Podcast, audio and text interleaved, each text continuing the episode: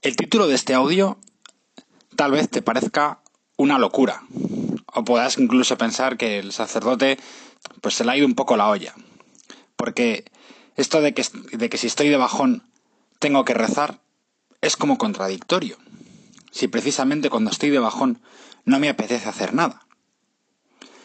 Cada uno de nosotros hacemos distintas cosas cuando estamos de bajón, y a lo mejor ahora en esta oración pues puedes hablar con el Señor y contarle qué es lo que haces cuando estás de bajón.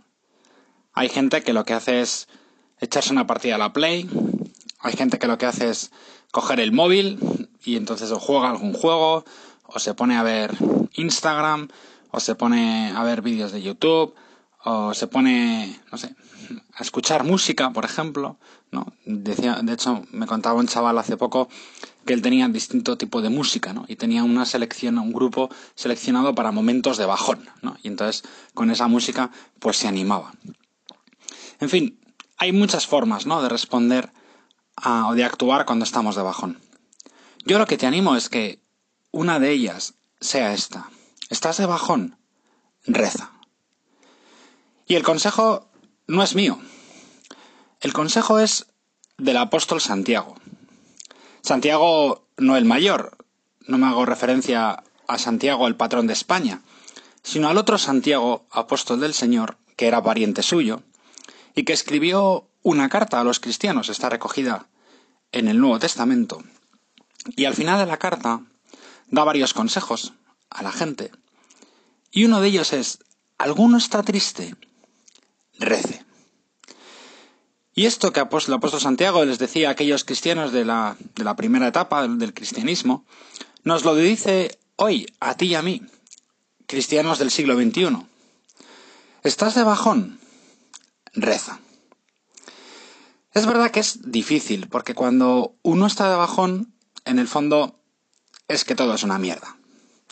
Y entonces lo que hacemos es pues meternos en nosotros mismos, no queremos pues hablar con nadie o no queremos hacer nada porque no nos apetece nada.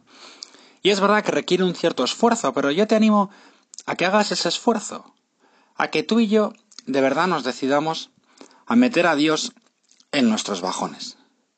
Porque en el fondo a Dios le importan nuestros bajones, le importa cómo estamos, porque es nuestro Padre.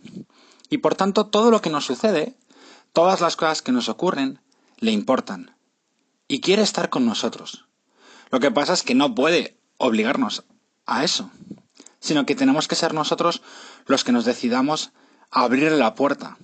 Que cuando en ese momento de bajón queremos cerrar todas las puertas de nuestra vida y no queremos tener comunicación con nadie, lo que tenemos que hacer es mantener abierta la puerta a Dios.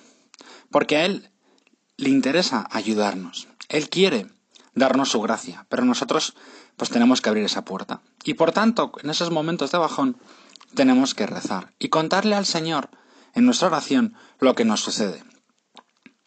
¿Por qué? Porque el tema de nuestra oración, como bien sabes, es el tema de tu vida. Cuando tú haces oración, cuando tú hablas con Dios, no se trata de entrar como una especie de, no sé, de éxtasis a lo mejor, ¿no? Tú piensas a lo mejor en la oración y te imaginas como unos santos, ¿no? Que están como uno o dos metros por encima del suelo, ¿no? Y entonces están contemplando, eh, no sé, a Dios, ¿no? Y el cielo, ¿no? Y están ahí, no sé, en un éxtasis increíble, ¿no? Y entonces pensamos que la oración es eso y que la oración es como hablar como de temas eh, como espirituales, ¿no? O cosas como de Dios o de la iglesia, ¿no?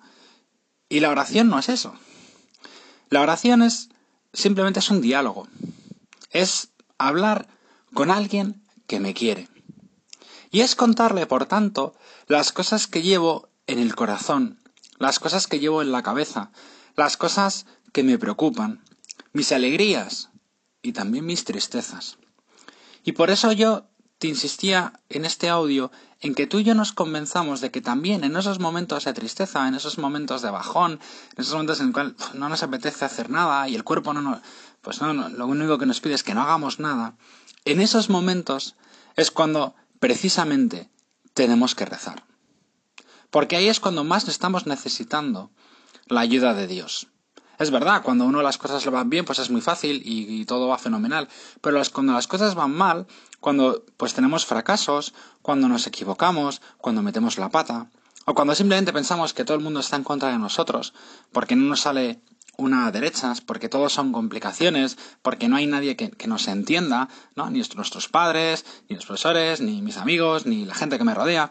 Pues ahí, ese es el momento de intentar a ver si Dios es capaz de entenderte, porque sí, Dios es capaz de entendernos y de darnos ese consuelo que todos necesitamos. Por eso en esos momentos tenemos que levantar, que aunque se suponga un poco de esfuerzo, nuestra cabeza hacia el cielo y a intentar contarle al Señor esas cosas. Y ya verás cómo nos va a ir cambiando.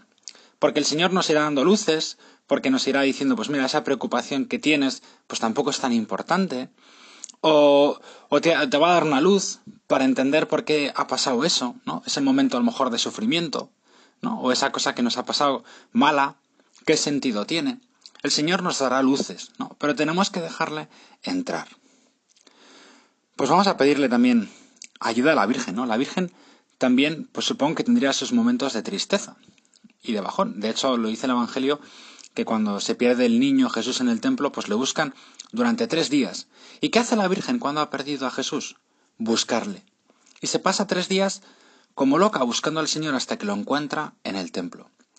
Pues que ella nos ayude nosotros también a eso, cuando hayamos perdido a Jesús o cuando estemos como de tristeza, de bajón, que lo que tenemos que hacer es intentar por todos los medios volver a conectar con Él.